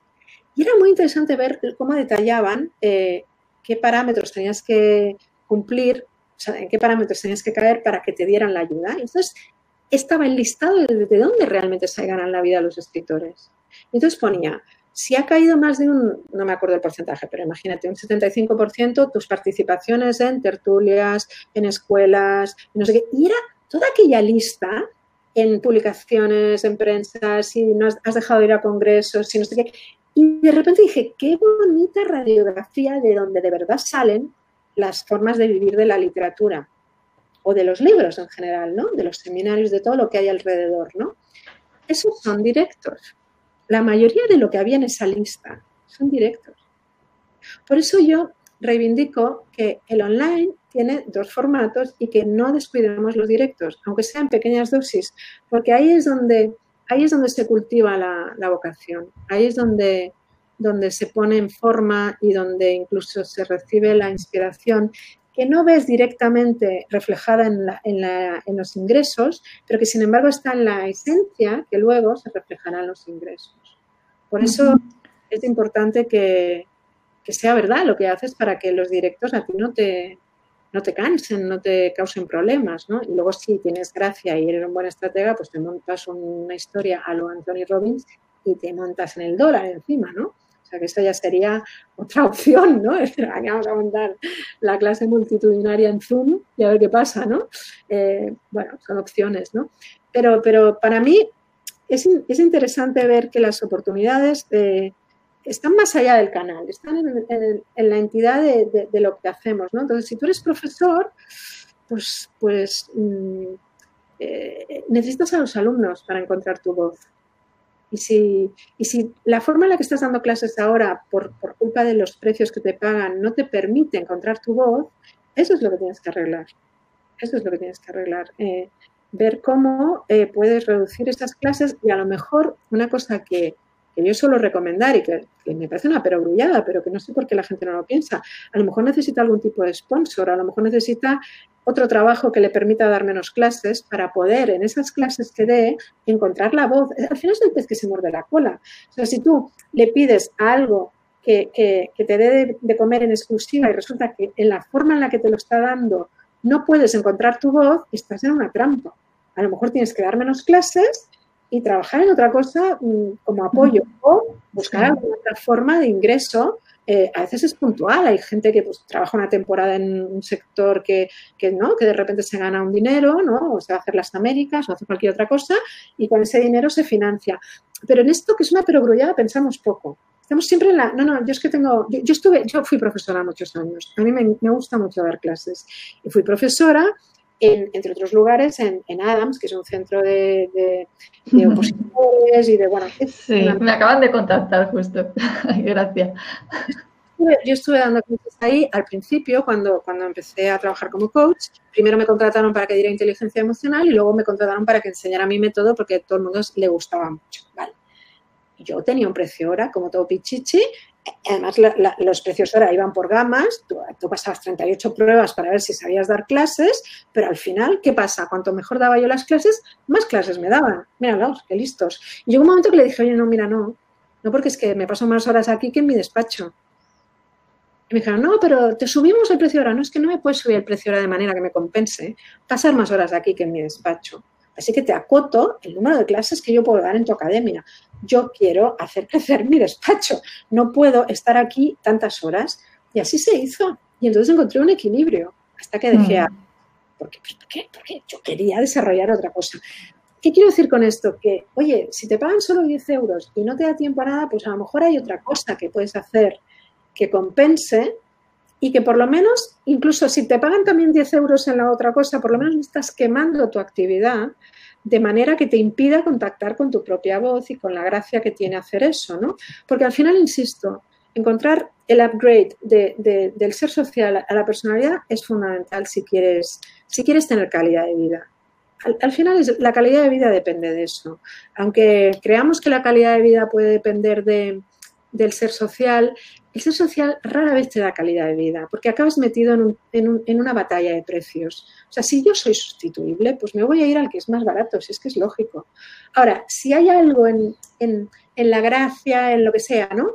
Bueno, ya no es tan sustituible, pues ya voy ahí, pero eso ya lo puedes acompañar de un precio más acorde con tu propio volumen, ¿no? Decir, bueno, pues yo, ¿no? Y lo puedes complementar con otras cosas. Somos, afortunadamente, la mayoría de las personas que te escuchan tienen varias, varios talentos desarrollados, no son monotemas. Pues a lo mejor, yo qué sé, se me ocurre que uno, mira, estoy pensando en un profesor de inglés que conozco que es artista también. Bueno, pues por una parte gana con sus cuadros y por otra parte gana con sus clases, pero hay un equilibrio que mantiene ahí ¿no? el, el esto. A lo mejor la gente que está tan asfixiada que no puede disfrutar o encontrar su propio talento en, medio de lo que está haciendo, necesita bajar la, presión y, trabajar en otra cosa que no requiera eh, ese mismo esfuerzo y ya está. o a veces es, es, es, que alguien te apoye de tu entorno, ¿no? A veces tienes una pareja que te apoya, a veces, a veces tienes, no sé, pueden pasar muchas cosas, ¿no? Se vende no se pasan cosas y dices, bueno, pues ahora es el momento. Pero al final si no estás tú, no estás en la personalidad. Y si no estás en la personalidad, eh, la crisis que se nos viene encima, porque la pandemia pues fluctuará, pero la crisis ha venido para quedarse un rato, arrollará especialmente con el plano del ser social. Es, ahí donde se va a producir el caos mayor. entonces, hombre, no parece el sitio para quedarse en plena riada, ¿no? no. Oye, muy interesante, muy interesante la manera de plantearlo, como siempre, me encanta. Eh, mucho en lo que pensar. Tengo millones de preguntas que se me han quedado, ¿vale? Y llevamos una, vamos para hora y media, o sea que, vamos, te tomo la palabra, ¿vale? Porque me he empapado tus vídeos y desde aquí encomiendo a, la gente que oye el podcast a que se vaya a tu canal de YouTube. De hecho, eso, voy a poner un enlace en, el, episodio, voy a hacer una playlist, ala, y de verdad, porque merece muchísimo la pena todo lo que cuentas ahí y sobre todo es muy, muy, conecta mucho con el, ¿no? el, el sector nuestro de, de, los procesos de idiomas, eh, todo lo que tú hablas ahí y que, bueno, pues en otra ocasión eh, hablaremos porque, claro, realmente la actualidad manda y, y el tema que estamos viviendo, pues se hace esencial también tratarlo, ¿no? Aprovechando que, que te tenemos aquí. Sobre todo que, se quede con la idea de que eh, si la, el caos está en el ser social, la respuesta está en otros planos el ser social ya está en la riada, o sea que hay que ver cómo, cómo nos dejamos arrastrar por eso y ahí solo podemos adaptarnos. Yo distingo, y con esto acabo, ¿eh? pero yo distingo entre lo que es la gestión del cambio y lo que es la adaptación. ¿no? Cuando me adapto es porque el cambio ya ha venido y ya no me queda otra que adoptar una forma. Eso es lo que ocurre en el plano del ser social. Todos en nuestro plano del ser social, todo lo que esté implicado con nuestro plano del ser social, solo podemos adaptarnos. Hay que poner mascarilla, me pongo mascarilla. Hay que hacer no sé qué, hago no sé qué. O sea, no, no hay más gestión que hacer, porque el cambio ya ha llegado y ya ha llegado a una intensidad muy bestia. La clave está en lo que gestionas y la gestión es la diferencia, la, eh, gestión empieza por el, bueno, yo qué quiero. Si no puedes hacerte la pregunta, yo qué quiero, no hay gestión, estás en la adaptación. La adaptación no es un lugar de poder, por lo tanto, en tu plano social ahora no le toca tener poder, pero afortunadamente tú tienes varios planos. a, quien le puede sacar a la totalidad de tu ser del agua es son los otros planos. Entre ellos la personalidad, que es el que está más cerca, la individualidad es el que está más cerca. El alma también podría sacarlo. Pero ahí, o sea, si ya conectar con tu vocación y tu talento le cuesta a la gente, pues imagínate conectar con su misión de vida, ¿no? Y dices, espera, espera, Gloria, dame, dame un abanico que me, me, has perdido ahora mismo, ¿no? pero también es otra posibilidad, ¿no? De, tirar de, ti desde otro lugar, ¿no? Pero por eso digo, vámonos al, digamos, al, piso superior, que es la personalidad, y entonces la riada seguirá pasando, la riada va a limpiar. La sociedad va a ser diferente cuando esto acabe. No vamos a volver a ninguna normalidad porque no, porque eh, ha sido destruida, porque era necesario que fuera destruida. Por lo tanto, surgirá algo que se llama cambio. Yo, yo en, hablando el otro día con uno decía, le llaman nueva normalidad, yo le llamo cambio. Ha sido la nueva normalidad, o sea, es, no, es eso, el cambio. entonces, va a venir un cambio y ya está en una intensidad muy dura y ahí poca gestión tenemos. Ahí solo todos, ¿eh? yo incluida, o sea, mi ser social, eh, pues mira, hacerse el muerto y dejarse arrastrar. Es que no le queda más. Adaptarse. Pero adaptarse no es tener poder. Adaptarse es someterse. Es lo más inteligente cuando lo que tienes encima es un pie que te aplasta. O sea, mejor que seas un junco y te dobles. Pero mientras en ese apartado está pasando eso, a poco que en los otros planos no estés en caos, ahí es donde tienes la salida. Entonces, es el momento de desarrollar una vocación, es el momento de apostar por, tu, creencia en ti mismo. Y el hecho de que no sea efervescente e inmediato, que no vayas a tener un resultado pasado mañana, no te debe desanimar porque, mm, porque es la casa del tercer cerdito.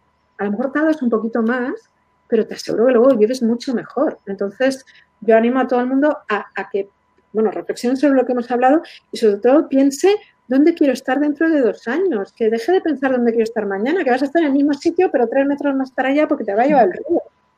Ahí no vamos a ganar mucho, pero es verdad. O sea, ¿qué sentido tiene que yo me pelee con qué, en qué fase está mi ciudad? Es que es una chorrada. Yo me adapto y punto. Adapto. ¿Tiene algún sentido que yo me pelee con esto? Que ponga energía en eso. Yo que sé de gestión del cambio entiendo que eso es banal. No pierdas el tiempo. ¿Sabes? Pero yo puedo estar gestionando y la gestión, insisto, empieza, mi método se llama el arte de cambiar a voluntad, a voluntad. La gestión empieza con el yo que quiero. Si no hay un yo que quiero, no hay gestión, hay adaptación, hay incluso sumisión. Eso no tiene nada que ver con el empoderamiento. Para mí, el arte de cambiar a voluntad es, una gestión del cambio para un empowerment. Es empowerment, no, no, no es otra cosa. Entonces, vale, aquí estamos, nos, ha, nos ha pillado la riada, nos ha pillado nos hemos dormido, porque hemos estado permitiendo demasiadas cosas sin sentido en nuestra sociedad y esto tenía que cambiar. Vale, está cambiando por la vía dura. Mucha gente va a perder su trabajo y no va a volver a ese trabajo, porque hay trabajos que no van a seguir existiendo. Pero difícilmente un trabajo que estaba en buena salud va a morir por eso. A lo mejor tiene que cambiar, tiene que modificarse, pero no no va a morir por eso. Tristemente, los trabajos que mueran porque nos ha caído la crisis ya estaban tocados, ya estaban tocados, ya estaban mal situados. De verdad, es, una auditoría, no, es otra cosa.